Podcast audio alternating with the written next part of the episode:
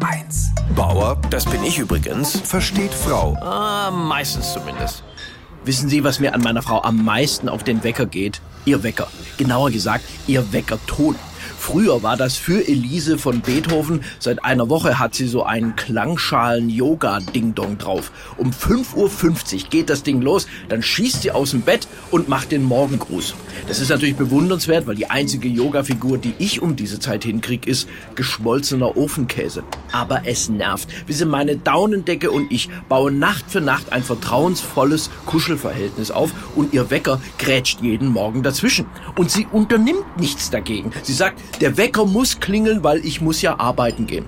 Also, das ist mir zu viel deutsches Pflichtbewusstsein. Man könnte doch auch abends den Wecker im Handy mal mit 2% Restakku stellen und dann lässt man das Schicksal entscheiden. Es gibt doch inzwischen bestimmt auch so eine schlaffreundliche App. Na, wenn man dreimal auf Schlummern gedrückt hat, geht automatisch ein ärztliches Attest an den Arbeitgeber.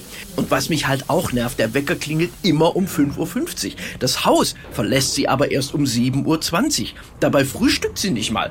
Eineinhalb Stunden für Make-up, Haare föhnen, Haare glätten, Mundspülung, Kajal, Lidschatten, Eyeliner, abpudern. Also mein Zeitaufwand für all diese Dinge läge bei null Minuten. Gut, das liegt natürlich auch daran, in meinem Alter schaue ich morgens ja nicht mehr in den Spiegel.